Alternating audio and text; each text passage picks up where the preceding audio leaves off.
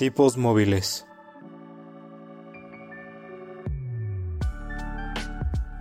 Un podcast que va más allá de los libros y de la realidad.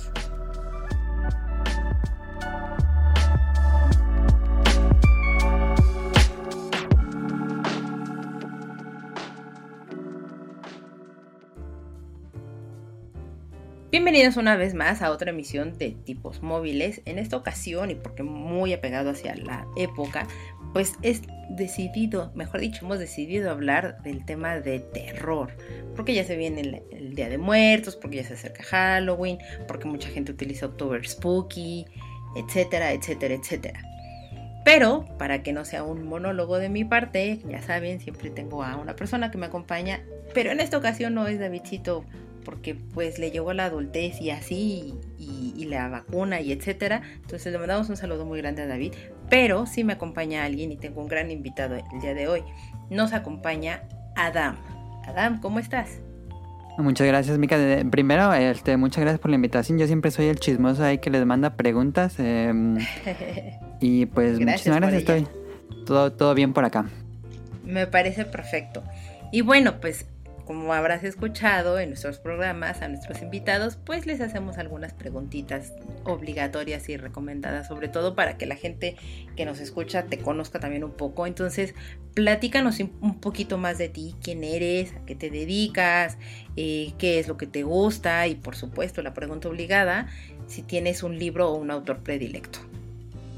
Ok, em, eh, ¿quién soy? Pues soy Adam, me encuentran en Twitter como arroba mili m e l e e guion bajo ninja n i n j a.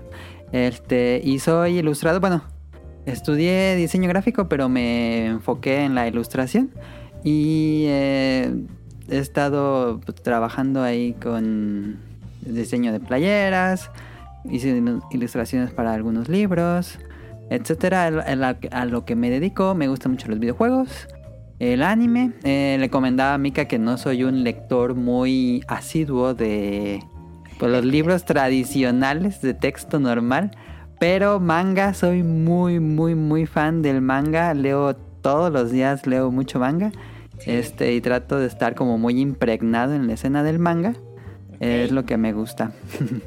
me parece perfecto. ¿Tienes un título particular de manga favorito o una, un mangaka predilecto? Um, es buena pregunta. Bueno, me gusta muchísimo el trabajo de, de Yusuke Murata como ilustrador en One Punch Man. Y, pero el escritor es este One, bueno, él se hace llamar One. Y también que hace Mob Psycho, que también me parece increíble.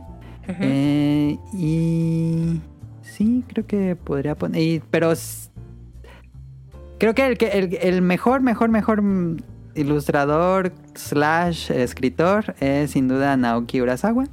Lo que es es un genio verdadero. Y de texto, bueno, libros así normales, diría que, bueno, ahorita vamos a hablar de ello, pero creo que estoy entre Tolkien y Lovecraft. Soy mucho de leer literatura clásica, entre comillas, eh, pero que sí no, no leo así como los libros del año o cosas así, casi nada. Bueno, pues que nos escuches es, bastante placentero para nosotros. Muchas gracias por aceptar la invitación. Y este, y, vamos, te vas empapando un poquito o te enteras de los chismes que pasan en el mundo de la literatura tradicional. Sí, me interesa mucho escuchar el programa por lo mismo. y este, y justo porque sabemos que eres un, un, gran conocedor o un fanático de Lovecraft, pues qué mejor persona para hablar de terror con uno de los grandes autores que existen en la literatura que él, ¿no? Y pues me debo reconocer un poco neófita en ese tema o con él, pero pues mejor recurrir a la gente experta que sí ha conocido y leído muchísimo más al respecto. Entonces, pues bienvenido y muchísimas gracias por estar con nosotros. bueno, en este caso conmigo. eh, David está con nosotros en espíritu, totalmente. Y pues bueno, como sabes, en cada uno de nuestros programas y para irnos relajando un poco, pues vamos platicando qué es lo que hemos estado viendo, leyendo, escuchando, etcétera, en la semana. Entonces, platícame tú qué es lo que has estado leyendo, escuchando, viendo, etcétera, en, estas semanas. Bueno, este. Mm, Caro me había platicado de hacer este programa especial de terror. Eh, entonces eh, retomé a leer Lovecraft eh, desde inicios del mes. He estado leyendo casi todas las noches, leo algún cuento o avanzo en algún cuento de Lovecraft. Eh, eso es como lo más activamente en lectura normal. En manga he estado leyendo. Ah, estoy retomando. Bueno, no retomando porque tengo ahí los números, nada más que se me había quedado tantito atrás en el backlog. Este Demon Slayer, ahí la sigo. Eh, y en cuanto a series. Bueno, no he visto ve- ver los animes de la temporada, pero vi la película de las palabras que burbujean con el como el tiempo, algo así se llama, es como un haiku el nombre, es un anime, es una película de anime muy bonito que es Ah, que está en este, Netflix, ¿no? Ajá, que habla sobre haikus. Este, mm, esa la vi. Y, y estoy viendo Comi Can Communicate, también Netflix. Y Blue. Ay, se me fue el nombre de este nuevo anime que estrenaba en Netflix. Blue. Ris- Blue. Es algo de Blue, algo. Que es un chico que quiere ser eh, pintor. Muy bueno. Ah, súper bien. Y qué lástima que no está David, porque justo él me había recomendado esta película de Netflix de Palabras. las palabras que burbujean como una gaseosa o algo Algo así, sí. Sí, sí, sí tiene un nombre como muy simpático, pero este, pero bueno, en otro momento o en el próximo episodio, pues igual que David nos platique también un poquito más al respecto. Pero qué lástima, porque él sí ya la vio y me la recomendó y dijo que valía bastante la pena, que es cortita, pero bastante fresca, aunque se escucha Si les gustó esto. Your Name, probablemente les guste. Ok, no, pues sí. Entonces la, la veré, te prometo que sí, sí la veré y ya les daré también yo mis, mis comentarios al respecto. En mi caso, pues yo también he estado viendo anime. Eh, he estado también leyendo a raíz de precisamente este episodio. Estuve leyendo a Edgar Allan Poe, que también es un gran precursor de, de la literatura de terror. Y estuve leyendo también, le traté de echar un vistazo a, a- a Lovecraft para también saber un poco de qué estábamos hablando. Retom- mejor dicho, no retomé, pero estoy leyendo o releyendo, mejor dicho, el- la adaptación que hicieron de Your Name a, a manga. Ah, sí, no le interesa, fíjate. Fíjate que está interesante. Pensarías que dices, ¿para qué? Si es exactamente lo mismo que está en la película, pero sí tiene pequeñas variaciones. No, es, no son graves tampoco, pero sí ayudan mucho a tener el ritmo de lo que es pues una lectura de un manga en ello. Entonces, eso, esa parte me gusta, sobre todo porque pues ya conoces la, la obra original que es la película y cómo lo trasladaron a otro ¿Mm? tipo de Medio. discurso visual y es bastante agradable. Entonces sí, sí me, me- me está gustando. Y yo eh, en algún momento pues eh, le reclamé a, a- a mi novio así de no, es que yo no la he leído y bla, bla, bla. Y pues mentira, ya la había leído pero no lo recordaba. Y es que como empecé a leer Weathering with You, leí El Jardín de las Palabras, yo dije, no, y yo no he leído Your Name y bla, y no, pues sí, ya lo había leído, pero pues no, no lo recordaba. Y la verdad es que lo estoy volviendo a disfrutar bastante como si fuera la primera vez que lo leo. Y de ver, pues estoy viendo... eh, ay, ¿cómo se llama este? Tú, tú también ves este anime, que es el de las chicas del acuario. Ah, de Eh. Aquatop. em, de Aquatop. Aqua Topic algo. Está en Crunchyroll. De Aquatop on White Sun. Eso, gracias. Que es bastante, bastante ligero, bastante Sí, agradable. me gusta mucho. Muy, muy agradable. eh, que, a mí me gusta verlo normalmente los viernes o los fines de semana porque pues creo que te ayuda como precisamente a tener el mood de, de relajarte, de tranquilizarte. Ujú. Sí suceden cosas en, en todo lo que vive, por supuesto, en un acuario. Y uno pensaría que no, no sucederían tantas cosas, pero creo que los conflictos que existen entre los personajes, entre las propias situaciones, lo hacen bastante bien y muy llevadero y sin ser dramático totalmente. Sí, es una mezcla de Slice of Life con un poquito de drama. Sí, totalmente disfrutable, entonces estoy viendo ese eh, por ahorita, que, que digamos sigo religiosamente. Y sí, esto, yo sí entré al- a, la, a la temporada de Demon Slayer, que acaba de iniciar, lleva dos capítulos. Ah, sí. A, a ver, te iba a preguntar. el- dicen que el primer capítulo es completamente nuevo, ¿no? El primer capítulo es, es totalmente nuevo. Y ya después ya adaptan la película, tal cual. Sí, ya de ahí vienen como las adaptaciones a la película, o mejor dicho, de lo que fue la película, Mugen Train. Pero aparte va a traer creo que otros dos capítulos adicionales que son diferentes y que ayudan a complementar el, todo de la historia de lo que viste en la película de Mugen Train. Entonces, eh, te recomendaría que sí la... la sí, sí, la pienso, la pienso ver. Este, o sea, entiendo que sí, ya, ya viste las películas y quien haya visto la película creo que no está de más verla en, estas pequeñas dosis. Porque... Porque va a acabar justo cuando empieza, ¿no? La nueva temporada. Es correcto, o sea, va a acabar precisamente en, diciembre, 5 de diciembre se, se, estrena la tercera temporada. Y va a ser, creo yo, bastante agradable y sobre todo que lo traigas como muy fresco, que lo estés siguiendo semana a semana y no tan de golpe, porque eh, la película es increíble. Sí. No, no me dejarás mentir, la manufactura, las animaciones, la historia, o sea, sí vale mucho la pena, pero creo que también de esta manera dosificada también es bastante disfrutable y, te da otra sensación distinta en el anime. Por supuesto no cambian cosas, salvo estos tres capítulos que les digo que serán distintos, pero que en realidad son complemento para esta, esta película que ya se vio. Entonces, denle la oportunidad en ello. Ok, sí le voy a dar la oportunidad porque... Ya me imagino que leyendo el manga que pudieron haber agregado, pero me da la duda. Sí, o sea, de hecho, si ya, ya están siguiendo el manga y si ya lo, vieron y demás, totalmente este, van a saber un poco qué es lo que pasa, pero creo que de ahí a verlo animado no, pues nunca está de más y siempre se disfruta, se goza de una manera diferente, ¿no? Y yo si les digo, estén emocionados por el nuevo arco porque está muy emocionante. ¿Vas al día en el manga? Eh, no, voy. El manga acabó en Japón, este, pero. Mm, bueno, de lo que están publicando aquí, ¿no? Ajá, de lo que van a publicar en México, eh, voy como dos tomos atrás. Este. Ok. Pero el arco que sigue después de Mugen Train es muy bueno. Y después el que sigue es todavía mejor. Y ya mejor no le digan nada. sí, no, no. Sabemos, de repente soltamos spoilers. Ajá. Discúlpenos por ello, escuchas, pero en esta ocasión no lo haremos. No, no, no, no, no. Por respeto.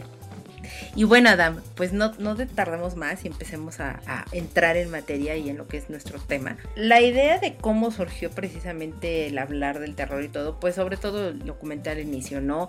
Viene la época, en México se celebra el Día de Muertos, que es pues esta gran celebración de honrar a las personas que ya se fueron, que ya partieron, o se adelantaron en el camino, recordándolas, colocando eh, la ofrenda con flores de cempasúchil. No es exactamente una apología hacia la muerte, pero a la vez un poco sí, pero es más en este sentido de enaltecer como de recordar. las raíces y recordar exactamente a las personas que estuvieron y nos acompañaron en cualquier tipo de momento en la vida, ¿no? Y hay muchas otras culturas que tienen también como esto, o sea, Japón tienen la semana de Lobón y es muy similar a esto, pero ellos lo hacen muchísimo antes, ¿no? Sí, es en verano. Exacto, y hacen este los, los famosos matsuris que también Ajá de repente este, son estos festivales donde también se hacen eh, ciertos bailables, donde sacan a ciertas deidades a las calles, porque son como los dioses que están ahí en los templos, que están cuidando a la población o están cuidando a la prefectura. Entonces es bastante interesante conocer este tipo de culturas, o mejor dicho, este tipo de experiencias, ¿no? O acercamientos que tienen hacia, hacia lo que es el Día de Muertos o a honrar a los muertos, pero tenemos el otro lado contrario que tenemos muy cercanos nosotros aquí en México, al país vecino que es Estados Unidos, donde ellos celebran el Halloween. Entonces, eh, en la parte del Halloween, pues ellos hacen más como una fiesta y una, digamos, podríamos decir que es apología hacia, hacia las, criaturas, a las criaturas terroríficas que podrían aparecer sí, es como ya casi un, ajá, una apología a la cultura pop. Cómo la cultura pop transformó estas eh, criaturas, personajes de la literatura clásica. Y pues ya es básicamente cultura pop. Sí, o sea, ya se ha convertido y se ha ido deformando, por decirlo de alguna manera, en, en esto, ¿no? En lo que es la cultura pop y que evidentemente muchísima gente lo está traspolando a cosas que están sucediendo en la vida real. Digo, no hace mucho cuando fui al supermercado me tocó ver que estaban vendiendo disfraces del juego del calamar. Entonces, vamos, vamos distando un poco de ello. Sin embargo, y lo que me ha llamado mucho la atención, sobre todo más en este año, es que la gente a raíz del, mejor dicho, a partir del mes de octubre hasta el día de Halloween, que es el 31 de noviembre, pues la gente está empezando a celebrar todo lo que es Halloween. Y aquí en México todavía lo estamos alargando hasta el 2 de noviembre, que es el Día de Muertos. Ajá. ¿No? Y, me llamaba mucho la atención porque incluso se, se, volvió un poco trending topic y demás, que era el October Spooky, que la gente estaba tomando como un challenge de ver una película de terror al día. Ah, sí, es muy común. todo lo que es octubre. Sí. En otros lugares o en Twitter me llegó a, me tocó ver que había personas que estaban empezando a iniciar lecturas conjuntas de libros de terror o que son libros que van relacionados a ellos. Y pues bueno, nosotros estamos muy cercanos ya a la fecha porque nuestro episodio pues no se estrena exactamente ni en Halloween ni en, ni en el Día de Muertos, pero pues no queremos dejar pasar la oportunidad de también hablar de la literatura de terror, que es lo que más nos atañe, nos, nos gusta en este, en este programa. Perfecto. Entonces, me llamaba también mucho la atención, te digo ahora que veía en Twitter, pues esto de que la gente leía ciertos libros en conjunto y etcétera, pero no creo que toda la gente estuviera leyendo realmente libros de terror, sino algunos eran libros de thriller o algunos eran libros de horror. Y entonces ahí yo te preguntaría de repente, ¿tú conoces la diferencia o cómo van estos matices entre estos géneros literarios? Digo, ya aquí haría trampa porque tengo el guion que me mimica, pero antes yo de leer el, el guion, no tenía idea entre la diferencia entre horror y terror. El trailer un poco sí, pero entre horror y terror no. Sí, y de hecho nosotros de una manera bastante coincidente estuvimos hablando de libros de thriller previo a este programa. Ajá. Porque el thriller básicamente se enfoca mucho en situaciones que son de la vida real y que te ayudan de repente a tener una cierta conexión pues con los lectores, eh, que, sea un poco más empático y que digas, claro, eso me podría llegar a suceder y demás. Y normalmente hay persecuciones y es como policíaco sin llegar a ser novela negra totalmente, ¿no? Ahí es donde entra totalmente o juega el thriller. Pero el horror y el terror creo que tienen una línea súper delgadita para que se lleguen a confundir. Porque el horror al final del día siempre va a aparecer una criatura. Está el hombre del lagonés, bueno, la criatura del lagonés, está Drácula, está el hombre lobo, o sea, están como todas estas criaturas que pueden ser, digamos, sobrenaturales o con, un corte, digamos, fantástico. De fantasía, ¿no? Pero que al final del día ayuda a que se rompan las reglas de lo que es el mundo real y, te adentres dentro de su propio universo. Crea sus propias reglas. Exacto, y que puedas tener o que le genere como a, el, lector esta sensación o estas emociones de repulsión o incluso hasta de asco, ¿no? Ajá. O sea, si lo ves y dices, hijo, o lo vas leyendo y te lo vas imaginando y te da esa cosita de hijo, ¿no? Sí. Pero en el terror, pues no forzosamente. O sea, el terror también aparecen o, suceden cosas con criaturas que van a alterar el mundo real, pero que no forzosamente son criaturas fantásticas. O sea, pueden ser incluso los propios humanos que estén generando una situación que esté rompiendo las reglas del mundo y que entonces eso te empiece a provocar cierta psicosis o te empiece a provocar ciertas emociones como la angustia o el miedo o este miedo a totalmente lo desconocido y que son cosas sobrenaturales, pero que sí te puedes acercar un poco más a esto en el sentido de decir no quiero que me llegue a pasar nada de esto. Ahí es donde tenemos como esta línea tan delgadita de decir, ok, ¿qué realmente de todos los libros de terror que yo conocía de terror, pues es lo que he estado leyendo? ¿Tú qué dirías o en cuál de estos rubros dirías que tú entrarías? O sea, ¿qué leerías más? Ah, pues como dije de Lovecraft, pues creo que Lovecraft entra en el horror porque generalmente tenemos eh, pues criaturas que no son de este mundo propiamente, entonces cae en el horror. Em, sí, sí, sí, estoy pensando. Eh, estoy pensando si alguna de Lovecraft no es horror o si es terror, pero creo que en general eh, Lovecraft utiliza mucho criaturas o repulsiones fuera de este mundo. ¿Dirías que es una de sus características? Sí, es, por supuesto, e, es una fórmula tal vez que tenía este Lovecraft que es, bueno, si quieres comienzo a hablar de Lovecraft, este, Mika, sí, porque... Sí, por favor. Es que quiero dejar algo claro para aquellos que tal vez, este, ya ver que estamos en esta época que está bien, me parece bien esta corrección política y todo esto. Antes de hablar de Lovecraft, quiero dejar algo bien en claro. Lovecraft era un autor súper racista, era supremacista blanco, eh, apoyaba, o no, no apoyaba, pero creía que las ideas de Hitler no eran tan malvadas. Este, entonces quería dejar eso bien en claro para que no me vayan a decir que, que soy también así, pero no, eh, Lovecraft era un tipo muy racista. Eh, fue una persona, ah, eso sí, eso sí, todo esto se lo conocemos por cartas que tenía con sus conocidos. Pero él públicamente nunca como que usó una declaración racista. Eh, de hecho, pues con entrevistas y con sus seres cercanos, pues que ellos, ellos hablan este, sus anécdotas, es que era una persona muy, muy, muy amable, muy dócil tal vez. Muy triste, pero muy, muy dócil. Entonces, este, no quiero justificar su pensamiento, pero, pero él nunca le hizo daño a alguien así propiamente, pero sí tenía ideas racistas. Pero es que creo eh, que también, y perdón que te interrumpa, creo que influye mucho la época en la, que también él se encontraba viviendo y que existían evidentemente este tipo de ideologías demasiado marcadas. Ajá. Y que a lo largo de los años creo que se han ido no precisamente diluyendo, pero sí se han ido transformando y se ha generado como una multiplicidad de ideologías y pensamientos, ¿no?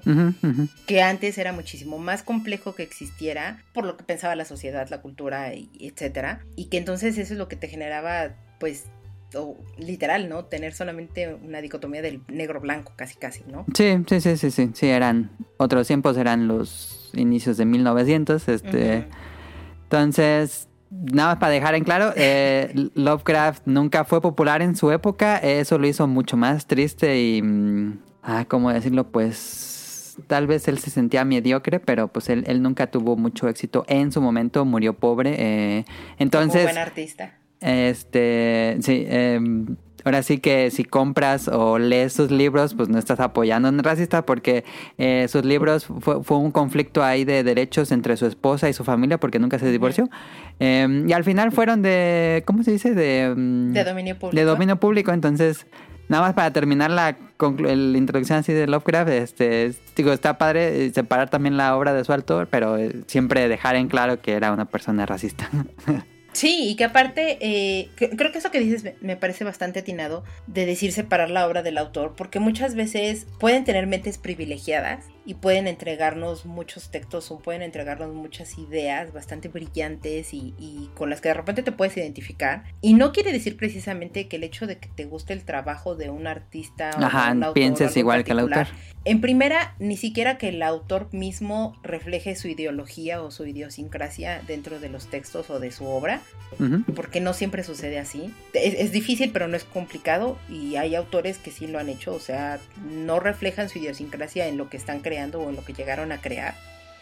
Creo que lo segundo más importante es el hecho de que tú de repente digas a mí me gusta o eso, tampoco quiere decir que tú estés apoyando la idiosincrasia o, las ideas que, que que persigue esta persona o el autor, ¿no? Autor, director, escritor, llamémosle como sea, ¿no? Entonces, creo que ahí muchas veces, y, y, lo que yo veo en esta época de repente es que se está juzgando a las, a las personas y las obras y lo que se hace o lo que han creado solamente por las, las ideologías o la idea de lo que están empezando a expresar las personas. Y creo que es muy importante esto decir, de repente no las cases porque sí pueden ser cosas diferentes.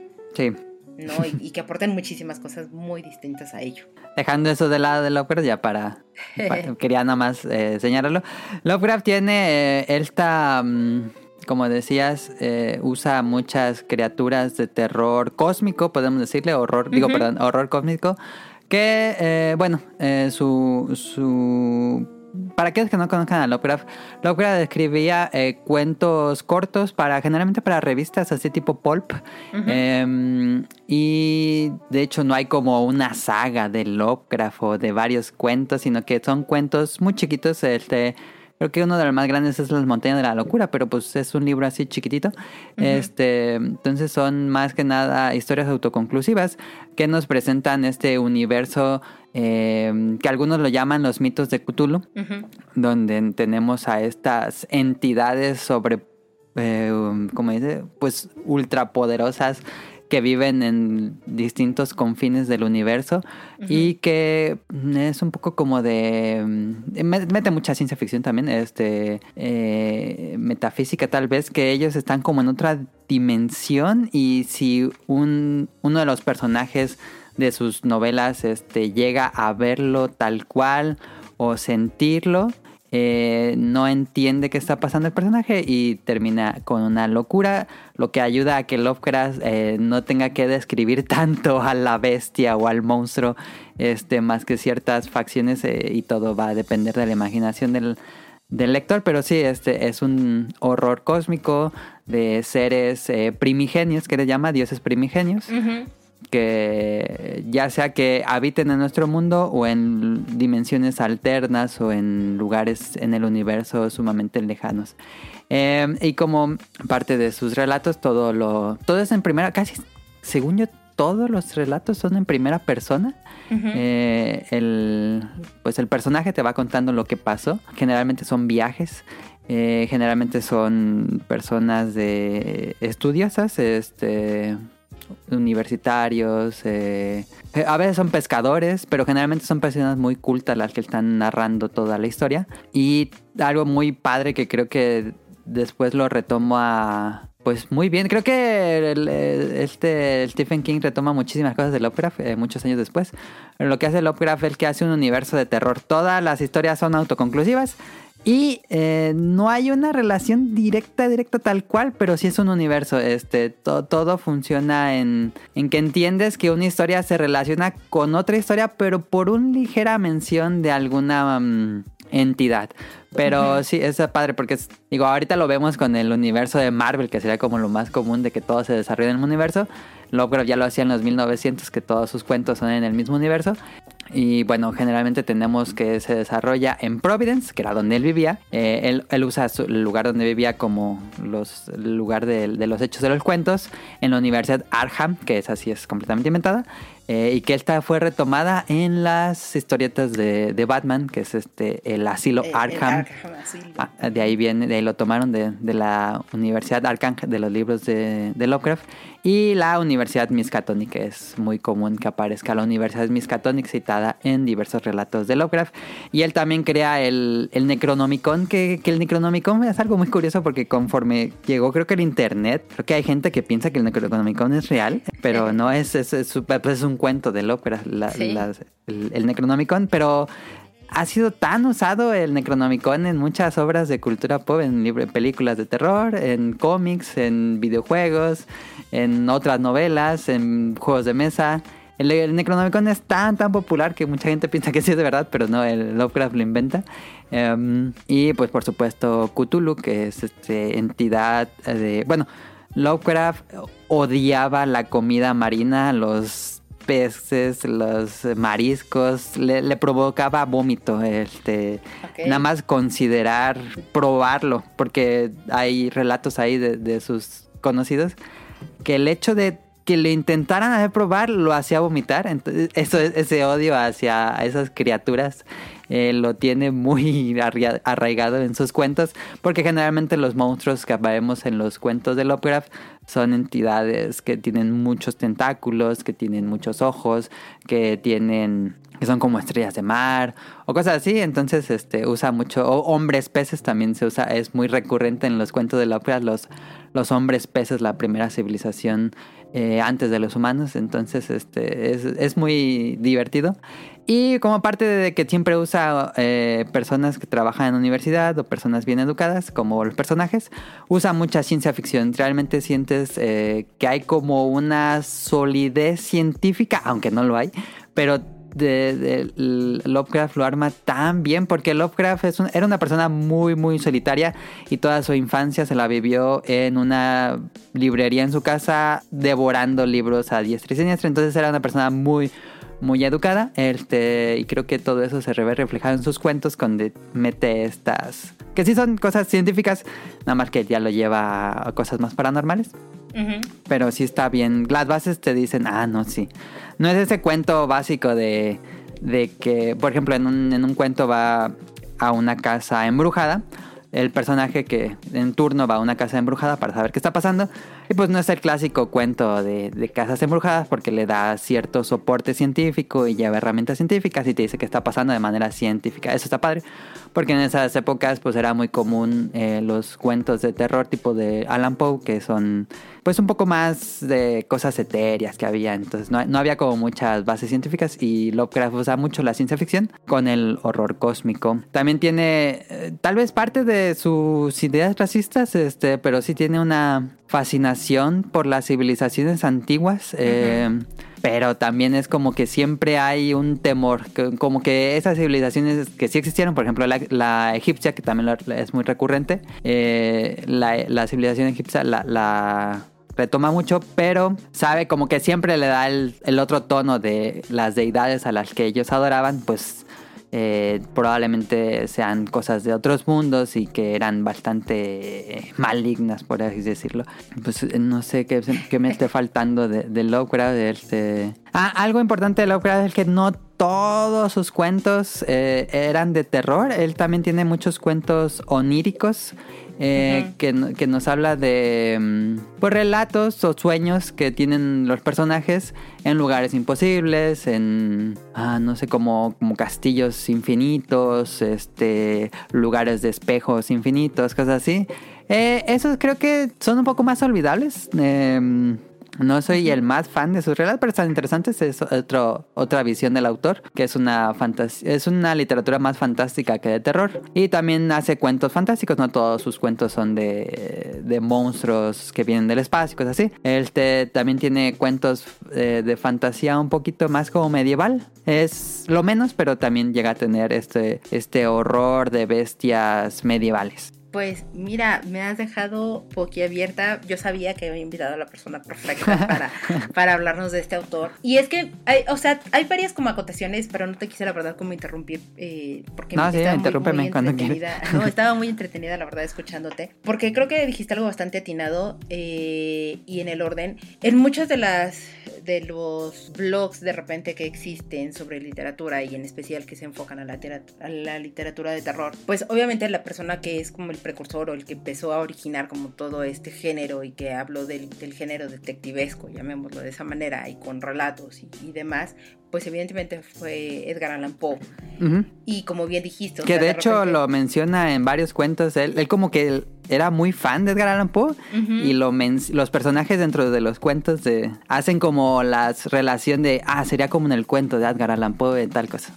Exacto, y es que creo que, que la pequeña gran diferencia, si pudiéramos decir que existe alguna entre, entre Poe y Lovecraft, es que precisamente Lovecraft sí lo llevó un poco más hacia la parte de lo científico y a tener como ciertas bases sólidas y sustentadas con argumentos que existentes y que sí pudieran ser creíbles de que pudieran suceder las cosas. Y Poe lo llevó muchísimo más en el sentido de los relatos y las leyendas urbanas y no tan urbanas que podrían llegar a existir y evidentemente lo que su imaginación y la cultura y el bagaje cultural que él traía para poder crear como todos estos universos o estos cuentos y relatos que él llegaba a platicar o, o que ya hemos llegado a conocer y- y leer desde que nos pusieron en la primaria y hasta los que hasta la fecha siguen pues muy afectos y, y asiduos a ellos, ¿no? O sea, en Estados Unidos yo sé que existen incluso clubs de, de lectura específica solamente para Poe y que hacen representaciones de, de cada uno de sus relatos y que hacen representaciones y, y disertaciones bastante extensas de un solo relato, ¿no? O sea que,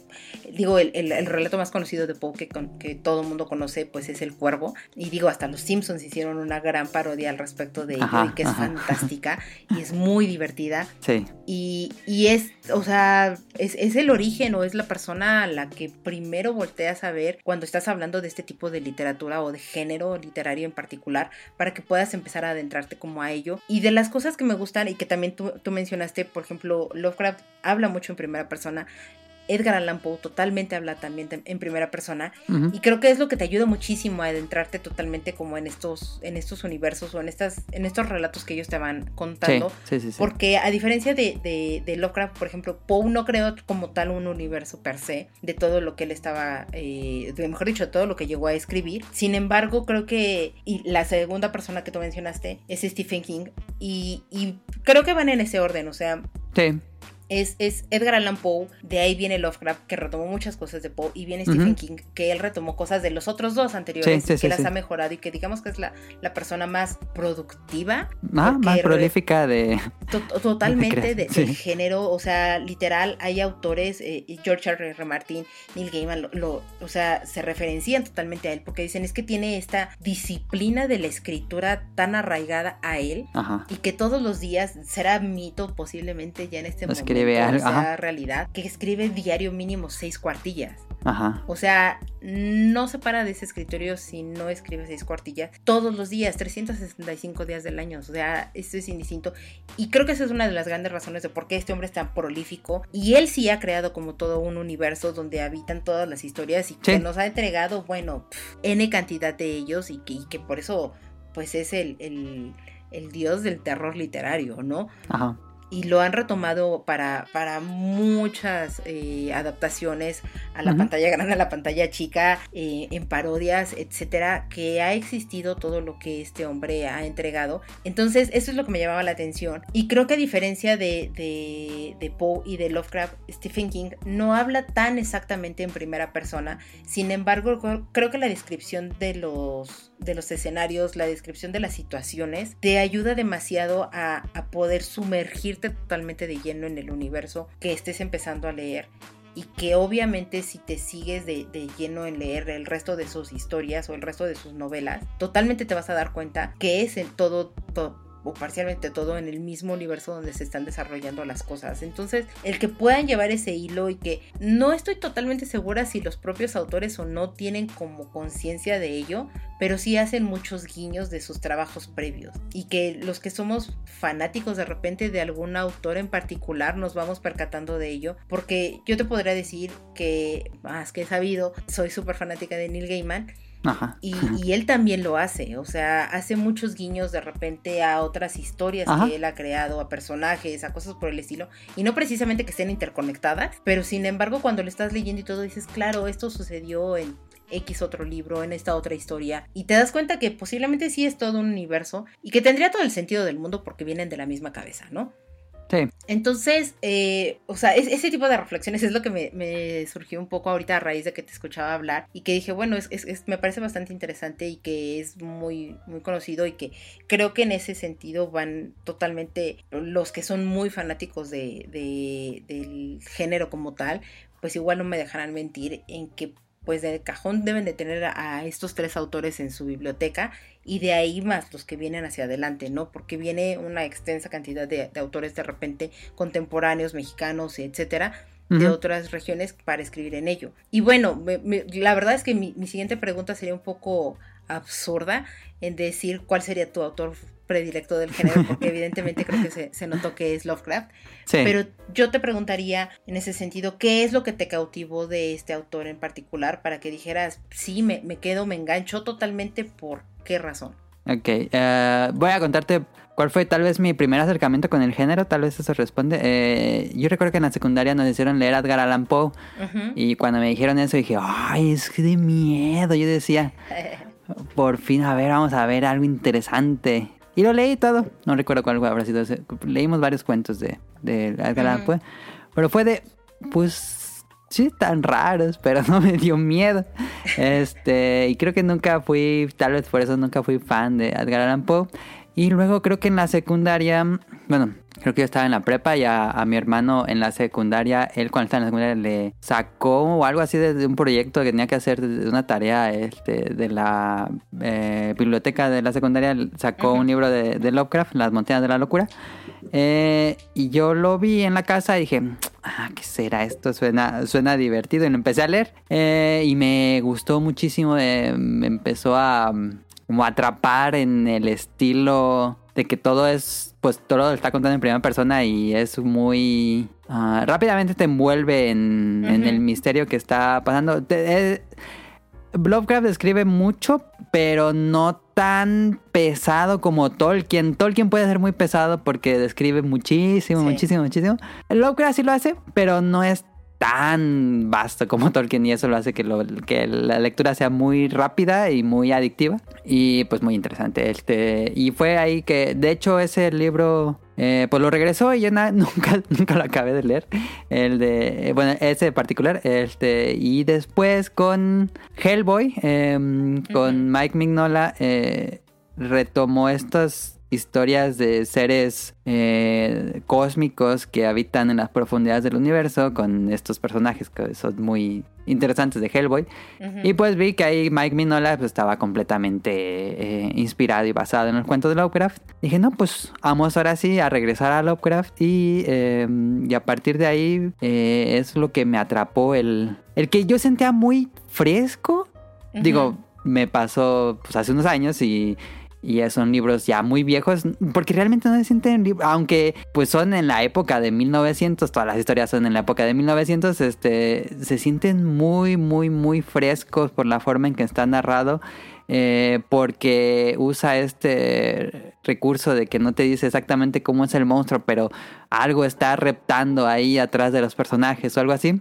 Eh, y eso es como muy, a mí se me hace muy adictivo, muy, me, me atrapa mucho y se siente, aunque es un libro, pues ya son viejos, se sienten, como digo, para mí se sienten nuevos, este, no, tal vez ya porque no consumo mucho el género, pero a lo mejor alguien que consuma terror nuevo le ha de eh, pues ya viejito Lovecraft, pero a mí se me hace muy fresco todo. No sé, no estoy muy segura si, si diría que son viejitos o no, porque te digo, a raíz del programa también, eh, y como sabía que ibas a venir y todo, y dije, bueno, o sea, también para conocer un poco más de qué es lo cautivante, porque no eres la, única persona, evidentemente, de que, que, le atrae e, este autor. Y lo dices correctamente, o sea, creo que son tan atemporales sus, ajá, libros atemporal. que precisamente los hace, pues, sentirlos que los acaba de escribir hace un año atrás, ¿no? Ajá, ajá. O sea, no, no, no te. No te da. Evidentemente sí, porque Tolkien y, es otro género y,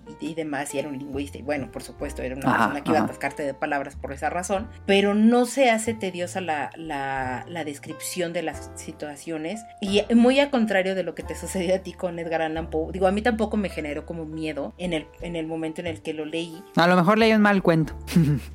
Eh, o puede ser, porque también, digo, seamos honestos, las veces que te dan a leer a Edgar Allan Poe normalmente es en educación básica, primaria, secundaria más o menos.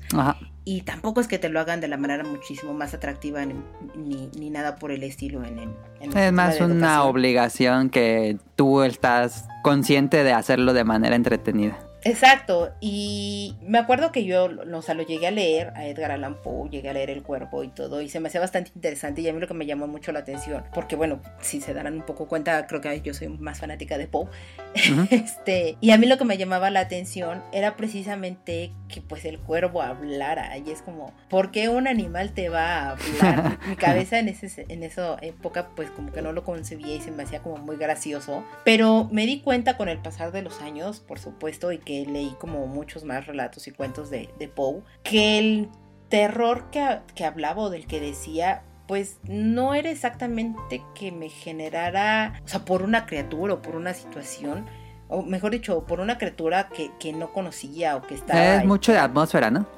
totalmente es la atmósfera y es la situación y, es, y es esta angustia y la desesperación que de repente sienten los personajes y los ambientes que te empieza a describir, que totalmente te llevan ahí y a, decir, no quiero que me pase eso. O sea, yo no sé qué haría. Digo, ahorita, a raíz de que, te digo, del programa empecé a leer, o retomé otra vez a leer a Edgar Allan Poe, de nuevo también lo sentí como muy actual y, y pues ya con los años que, me cargo encima, pues no, o sea, no lo sentí ni una literatura vieja tampoco y me ayudó a, o sea, su descripción me ayudó muchísimo más todavía a poder sentirme dentro de este relato que estaba leyendo, ¿no?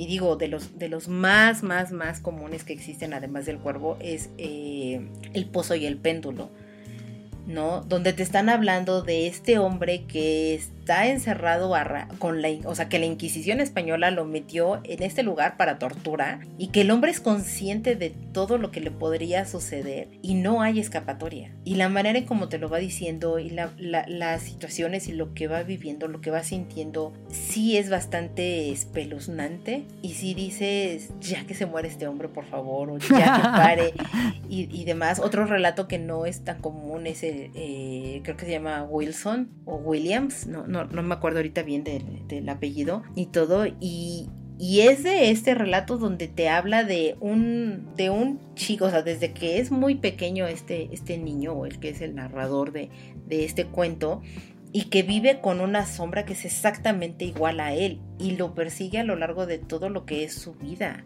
Ok. Y estar, o sea, es estar compitiendo como con tu mismo reflejo. Ajá. Y que, o sea, es esta persona que es exactamente igual a ti, que se llama El exactamente igual que doppelganger tú. como el mito.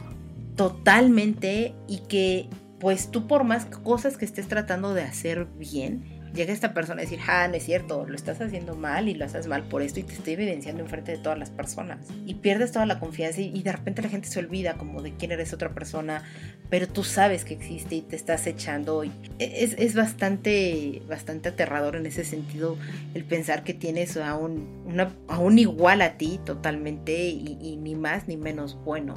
¿No? O sea, tiene las mismas manías, tiene las mismas cosas. Y creo que esa es una de las características que tiene Edgar Allan Poe, de plantearte en situaciones que de verdad sí te podrían llegar a brindar este escalofrío de decir, no sé qué haría en esa situación, no me gustaría estar en los zapatos de esa persona. Y lo decías muy bien, o sea, creo que este hombre, o bueno, Edgar Allan Poe lo que más tiene es, es este planteamiento de situaciones más allá de personajes, a diferencia de que creo que es lo que hace Lovecraft, ¿no? Que te no te describe totalmente el cómo es la criatura, pero te hace sentirla y te hace verla, ¿no? Muy dentro de lo que es tu Sí, es imaginación. muy Ajá. Te causa como esa impresión y pues ahora sí que eso ya depende de cada lector cómo se imaginó el horror. Totalmente. Y ahí lo que yo preguntaría es, ¿tú crees que si llevaran, por ejemplo, alguno de los, de los cuentos de Lovecraft a la pantalla, grande, chica, lo que quieras, pudieran darte la misma sensación que cuando lo lees?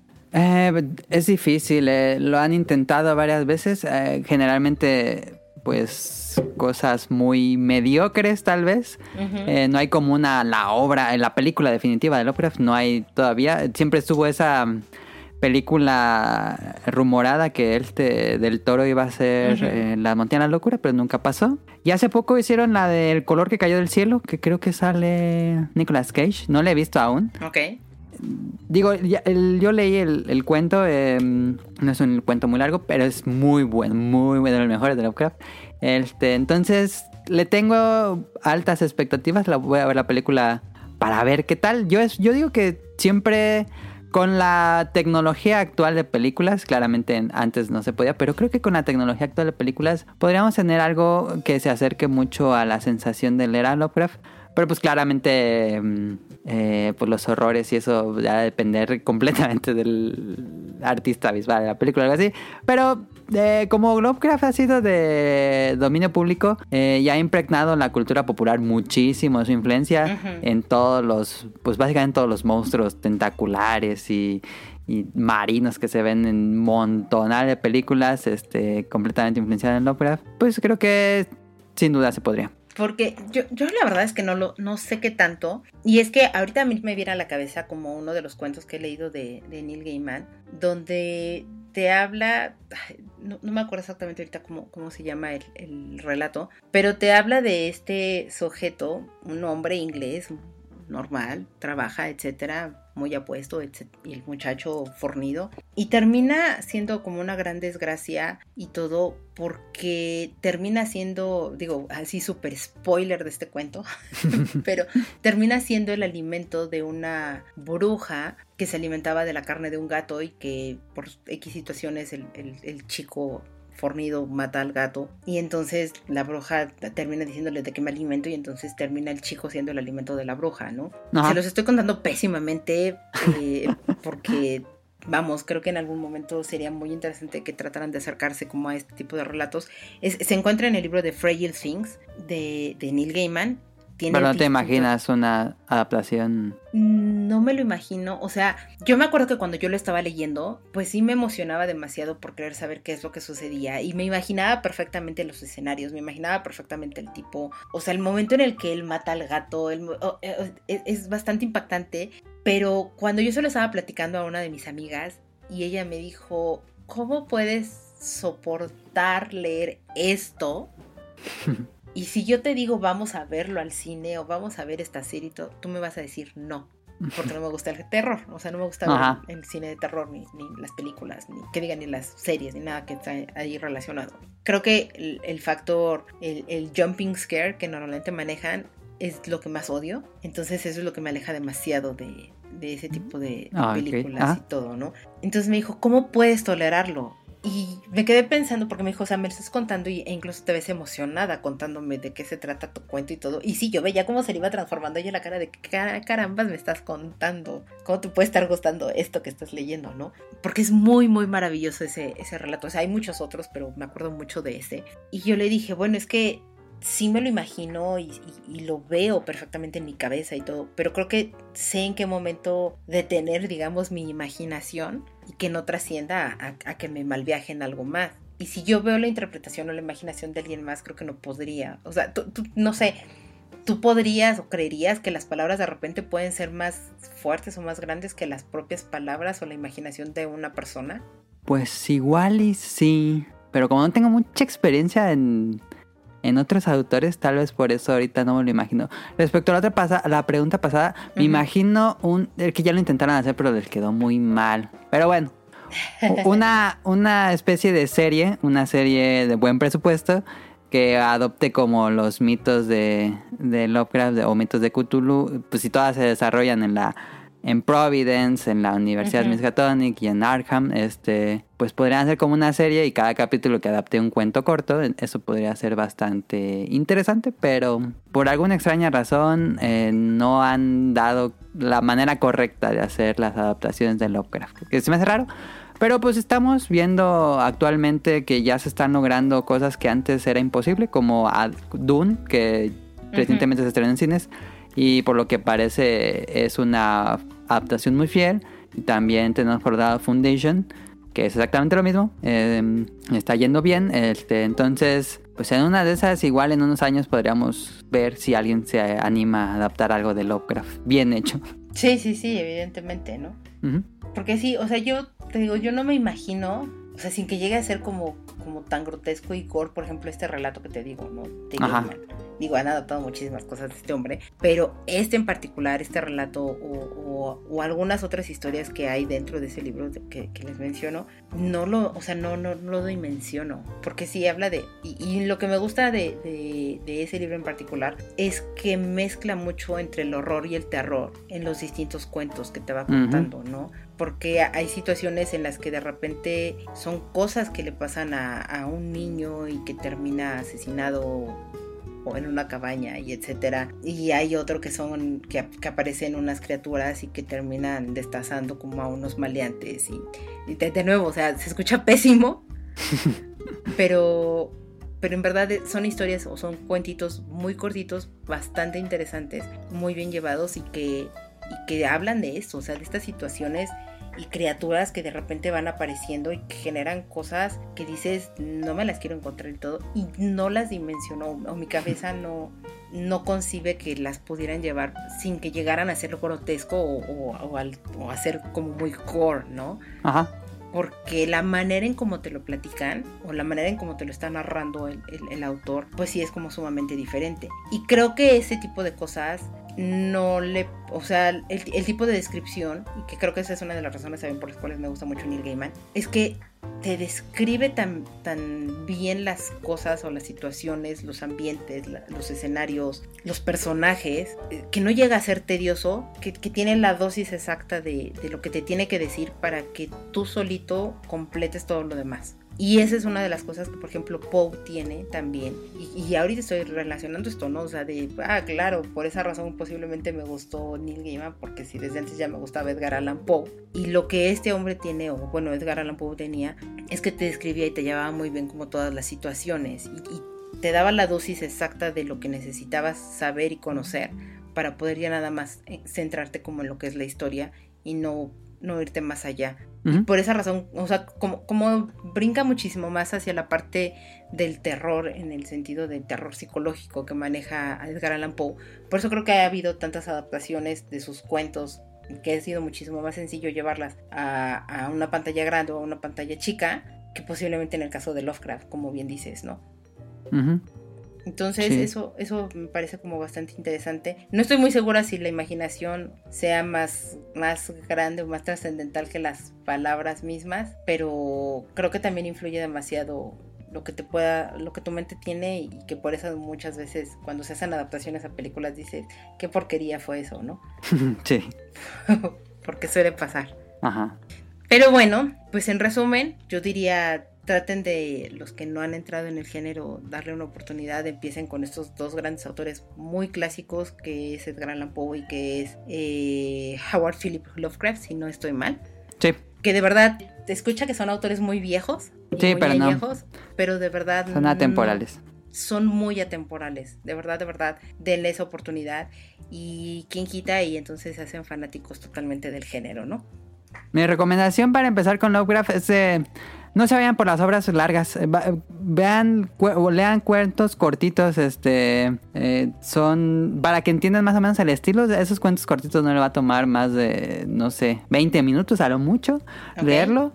Entonces eso ya da mucho el estilo y conforme van leyendo eh, o, o vayan entendiendo como su estilo, vean que es bastante como atrapante y como que ya ustedes mismos van a ir buscando como los relatos un poquito más largos. Pero en general sus relatos son muy cortos. ¿Tú con cuál dirías que iniciarían así si tuvieras que escoger uno o dos de Lovecraft para iniciar? Mm, uno bueno es Lo Innombrable, que es una- uno muy chiquito, es un, es un cuento muy chiquito, pero Lo Innombrable está bueno. Es que los he leído muchos, pero no los recuerdo exactamente por su nombre. Dagón es bueno, Dagón, pero es- también es cortito y también representa a estos seres ahí. Ah, el viejo terrible también es bueno y no es muy largo. Estoy aquí, tengo aquí mis libros de, de Lovecraft y estoy bien. Eh, ya si quieren uno así para entrarle más de lleno y tienen más tiempo, lean eh, El color que cayó del cielo. Es muy bueno y eh, representa como todo lo que lo del estilo de Lovecraft, que son Arkham, Miskatonic, personajes, eh, relatos de personajes. Es muy bueno El color que cayó del cielo. La llamada de Cthulhu, la llamada de Cthulhu, mucha gente piensa porque con- ven este monstruo gigante con tentáculos. Curiosamente, la llamada de Cthulhu eh, es más un libro, es decir, un libro, un cuento que son como diversos cuentitos. eh, es más como que nunca he leído Drácula, pero según yo Drácula es como epistolar. Algo así es la llamada de Cthulhu, que son como muchos, eh, eh, ¿cómo dice? ¿Son Anécdotas. Son como cartas ajá, que encuentra. Un investigador está. está eh, digo, un detective está investigando una estatua muy rara que encontró. Y en ese, junto con esa estatua hay como cartas de diversas personas que tuvieron relación con esa estatua. Y pues esas son como toda la llamada de Cthulhu, son estas cartas eh, en relación a esta entidad. Eh, no esperen, creo que mucha gente, muchos eh, que quieren empezar con Lovecraft, qui- quieren empezar con la llamada de Cthulhu. Y pues no es tan de miedo, realmente es más como una serie de anécdotas. Y no esperen pues nunca ver a... Digo, sí sale Cthulhu, spoiler, sí sale Cthulhu en la llamada de Cthulhu, obviamente, pero no es tanto como otras, como yo diría que el color que cae del cielo es como mucho más eh, de miedo que realmente la llamada de Cthulhu. Ok, ok, ok, ok. Tenemos, o sea, escuchen al experto, él sabe por dónde deben de empezar con este autor y que creo que le pueden dar una, una gran oportunidad. Yo te mentiría, no me acuerdo exactamente qué relato empecé a leer, pero sí me está gustando y este, y pues me lo voy a estar ahí turnando entre Poe y Lovecraft para terminarlos de leer. Por supuesto no todos porque pues tengo dos, dos colecciones o compré dos colecciones muy muy económicas que me salieron en el Kindle de los relatos de Lovecraft y de los relatos de Edgar Allan Poe. Entonces, este, dije, ah, están perfectos, empecé a leerlos. La verdad es que no encontré un, o sea, existen miles, pero no encontré un, un- de acuerdo a la economía, no encontré un- una colección de, de Edgar Allan Poe económica en inglés, pero de Lovecraft sí. Ok. Y está muy sencillo de leerlo en inglés también. Ah, fíjate que yo quieren. nunca he leído a Lovecraft en inglés. Tengo que aceptarlo. Deberías de darle la oportunidad. Sí. Está, está sencillo, está muy llevadero, pese a que está escrito, porque ese también es uno de, las, de los grandes factores que de repente pueden alejarte de, de estos autores tan clásicos. Ajá. Si los quieren leer en su idioma original, pues evidentemente y recuerden, es otra, otra, otra época y existen otros tecnicismos y otras Ajá, palabras. ajá. Y lo hace complejo. El mejor ejemplo que yo les puedo decir es Jane Austen. Leer a Jane Austen en inglés es, es divertido, pero también es un poco un dolor de cabeza. Ok. Pero, eh, porque es inglés británico y aparte antiguo, Sí, sí, sí, sí, etcétera, sí. ¿no? Pero en el caso de Lovecraft, que yo dije, ah, está barato y pues sí tengo ganas de leerlo y demás. Digo, desde muchísimo antes llevo ya un tiempo conociendo a Adam y ya me había platicado de Lovecraft y dije, ah, es que sí se me antoja. Y ya, a raíz de esto dije, sí, ya lo voy a leer. Pero encontré, en español pensaría muchísimo más caro que en inglés. Y entonces dije, ah, a ver si no es como este inglés, ya saben, tan rebuscado Sí, y por- todo. no podía ser así porque como se publicaba en revistas pulp, que era para todo público, no era como alta literatura, sino que cualquiera leía estas cosas, pues tenía que ser un... Me imagino pues que debería ser un lenguaje muy accesible. Sí, es, es un lenguaje bastante accesible. Por supuesto que si tiran alguno que otro término de repente un poco extraño porque son palabras en desuso, pasa en Ajá, español ajá, también. ajá. Me, pero- me- me pasa eso, fíjate, con las en español. Tengo mi diccionario al lado, bueno, el celular, este, porque luego, como usan, que- creo que también me gusta mucho la riqueza del español, que usan tantos sustantivos y adjetivos que digo, ay, nunca había escuchado eso, vamos a buscarlo. Y dije, ah, ya, ya enten-". Digo, ah, tiene sentido. Pero sí estoy aprendiendo como nuevas palabras con el con Sí, la porque son traducción. palabras en desuso y todo. Sí, sí, sí, sí. Eso pasa en, en todos los idiomas, ¿no? En, en Sí. todos, absolutamente. Por supuesto, también pasa en inglés, pero si lo quieren leer también en inglés, está bastante, bastante económica la, la, la edición en inglés. Me salió como en, creo que 40 pesitos. Ah, no, súper barato. baratísima. Este, por eso dije, conviene, conviene. Y este, y leerlo en inglés está bastante agradable también y, y- y es entretenido. Entonces, ya, de nuevo, voy a seguirlo leyendo, pero no es complicado leerlo ahí, sino pues acérquense al autor totalmente en español y no pasa Mm, nada. Las- está muy las bien, está muy, están muy bien. hechas Sí. Sí, sí, sí, muy bien. Sí, totalmente de acuerdo. Y Edgar Allan Poe, él sí es un poco más rebuscado. En Ajá, algún momento ajá. de la vida sí llegué a leerlo en inglés. No me acuerdo por qué razón. eh, y me costó muchísimo trabajo. Entonces dije, no creo que tampoco, o sea, no, no me voy a complicar demasiado la vida. Les repito, estaba buscando como, como una colección completa. Eh, por supuesto, los que son colecciones o cosas así que son muy grandes, los tomos trato de leerlos en, en electrónico. Y encontré esta, esta edición también en Kindle, me salió creo que en 20 pesos. En español, Edgar Allan Poe, y también muy económico, muy completo, muy bien hecha la traducción. Hay otra edición donde está comentada o creo que traducida por Julio Cortázar y hay comentarios de Mar- Mario Vargallosa o, o a la inversa, perdónenme, no, no tengo tan, tan exacto el dato, pero búsquenlo y es un poco más cara, pero no está mal. Y, y de nuevo, las traducciones que se han hecho de estos autores, pues como llevan tanto tiempo y ya son de dominio público, Sí. hay miles y hay muchas traducciones y la mayoría las ha enriquecido y las ha favorecido para bien y no para ir tasajeando el, el lenguaje. Entonces creo que esa puede ser una buena opción para que se acerquen al género. Y tengo otras recomendaciones que también son cortitas y que pueden ser un buen acercamiento para, para el género. Está El extraño caso del Dr. Jekyll en Mr. Hyde. Es un cuento cortito, es de Robert Louis Stevenson y todo el mundo la conoce esta historia. Sí. Pero nadie, tal vez así por Nadie ha leído el como libro. tal. Es la famosa historia del doctor eh, Jekyll, que es un hombre muy estudiado, que es un hombre muy educado, que de repente tiene este conflicto entre el bien y el mal con él mismo, Ujú. eh, que es un investigador y que hace experimentos y todo esto, genera una pócima que experimenta en sí mismo, la bebe, y eso ayuda a, a que surja el señor Hyde o Mr. Hyde, y que entonces él se convierta de esta manera tan, tan horrorosa físicamente y que haga cosas que Mr. Jekyll quería hacer o que le gustaría hacer, pero que evidentemente por cuidar las apariencias y todo Ajá, no lo hace, ajá. pero que Mr. Hyde Lo sí lo hace. libera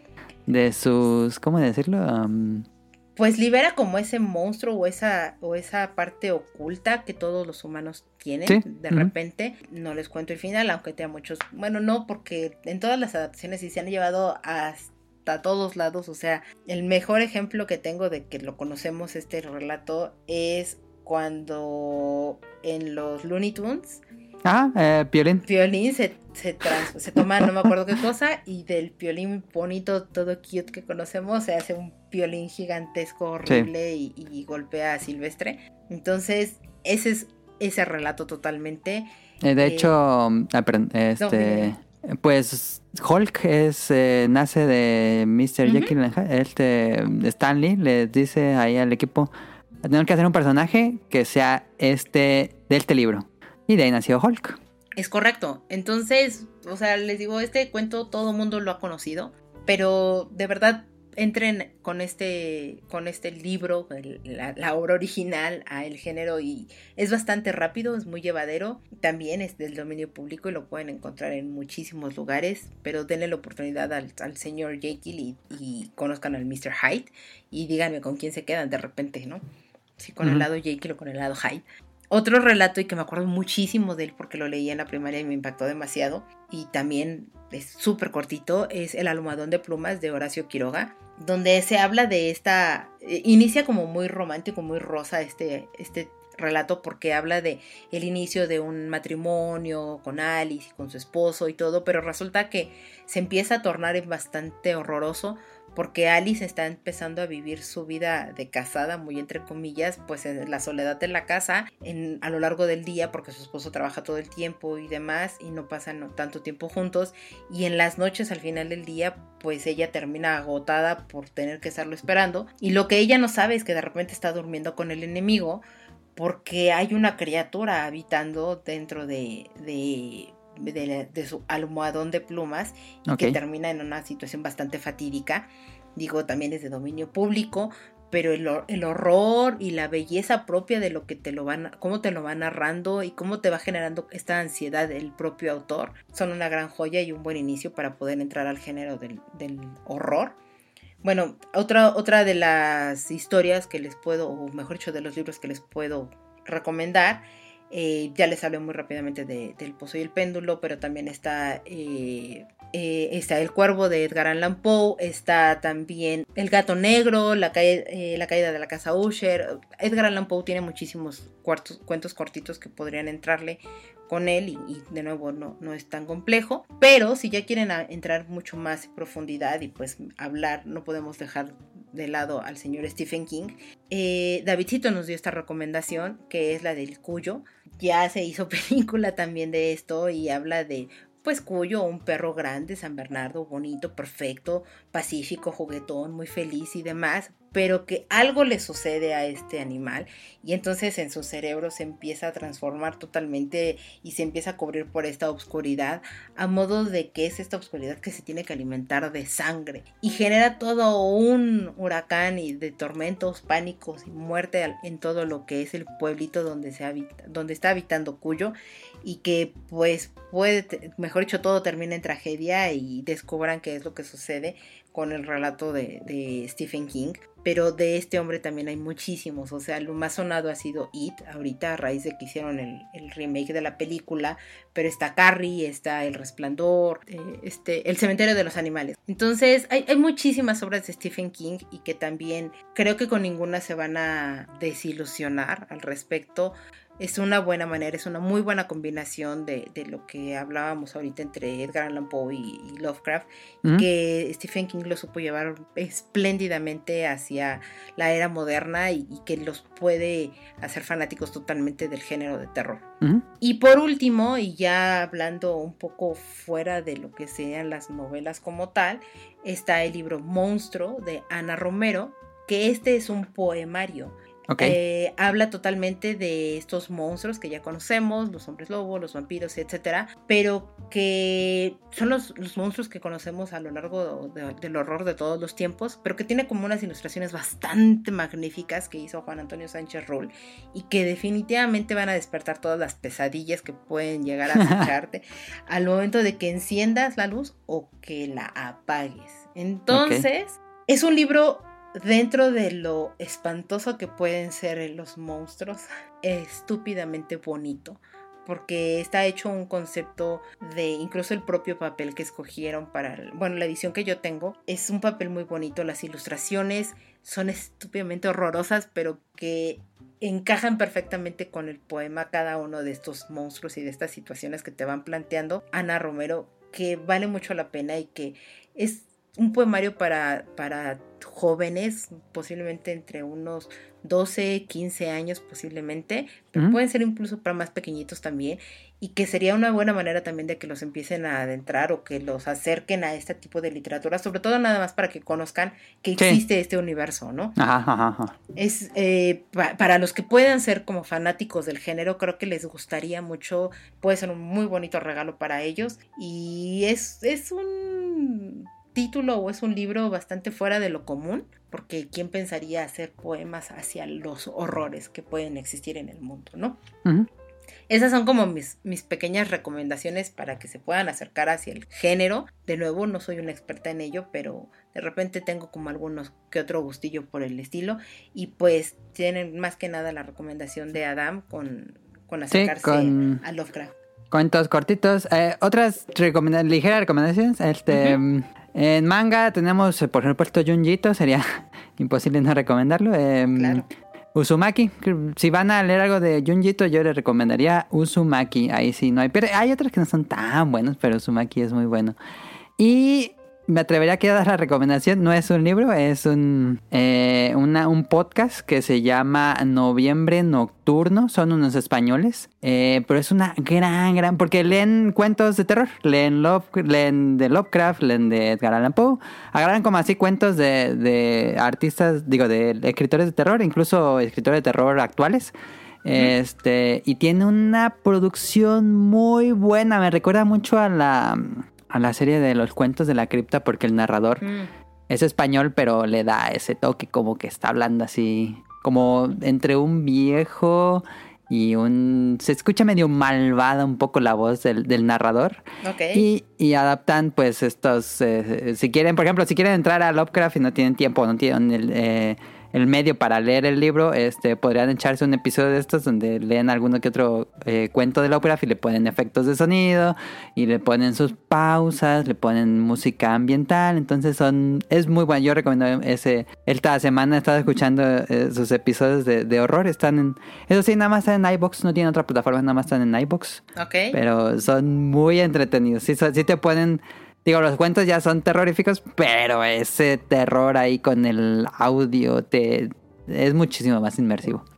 Perfecto, pues mira, salimos con grandes recomendaciones, con un podcast más. Y no sé, Adam, si tengas algún otro comentario que quieras compartir. No, pues este, lean, lean de terror, lean Lovecraft y si no, eh, pues ahí están las opciones. También hay muchas opciones en videos de YouTube que leen libros de terror. Este, audiolibros, también lo recomiendo. Perfecto. Y, pues muchísimas gracias a, a, Mika o Caro por, por la invitación a, tipos móviles. No, de hecho, Adam, muchísimas, muchísimas gracias este, por acompañarme a mí a platicar de, de, terror, un poquito sin que sea tan terrorífico el asunto.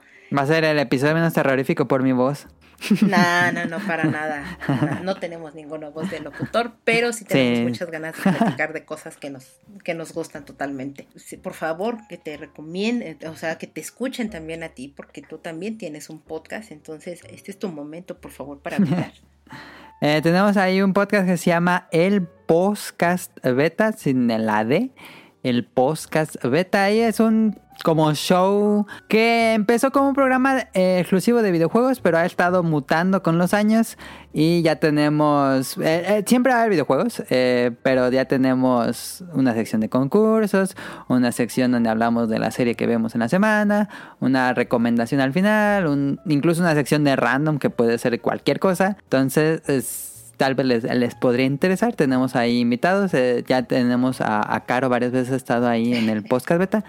Y eso lo pueden escuchar ahí en Spotify, en Google Podcast, en iBox, en casi en cualquier eh, lugar de podcast está. Sí, he tenido el honor de que me invitaras a tu programa, muchísimas gracias por ello y bueno, pues ahora me tocó invitarte a ti para hablar ahora de libros, que es este lo que nos compete aquí. De, nuevo, muchas, muchas gracias. Este, escuchen de verdad el podcast beta. Es bastante divertido. No se van a arrepentir para nada de escucharlos. Es muy ligero, es muy entretenido. Los, son una muy buena compañía para cualquier momento de su semana o de su día. Se los digo yo que asiduamente los escucho semana a semana. muchas gracias. Eh, y no me queda más que agradecer a la gente que nos escuchó, que llegaran hasta este punto. Recordarles que nos sigan en nuestras redes sociales, móviles tipos en Twitter, tipos móviles podcast en Instagram. Estamos subiendo contenido, estamos tratando de modificar ya un poco más lo que, lo que hay ahí, pero ninguno de los contenidos se repite, entonces sigan ambas redes sociales. Eh, estamos recomendando también de repente podcast de libros, no de libros, entonces encontramos un poco de todo y estamos haciendo playlist constantemente Vamos a subir ahora a música de nuestro gran invitado Adam, también a una de nuestras playlists. Síganos en nuestro perfil de Spotify para que lo escuchen y, conozcan un poquito más de nuestros gustos, para que los acompañen de repente en sus caminos. Para eso las estamos haciendo. Muchas, muchas gracias Adam, de verdad, gracias por, por aceptar la invitación. al contrario, Y un placer. Gracias por llegar hasta acá. Nos vemos. Nos vemos. Bye.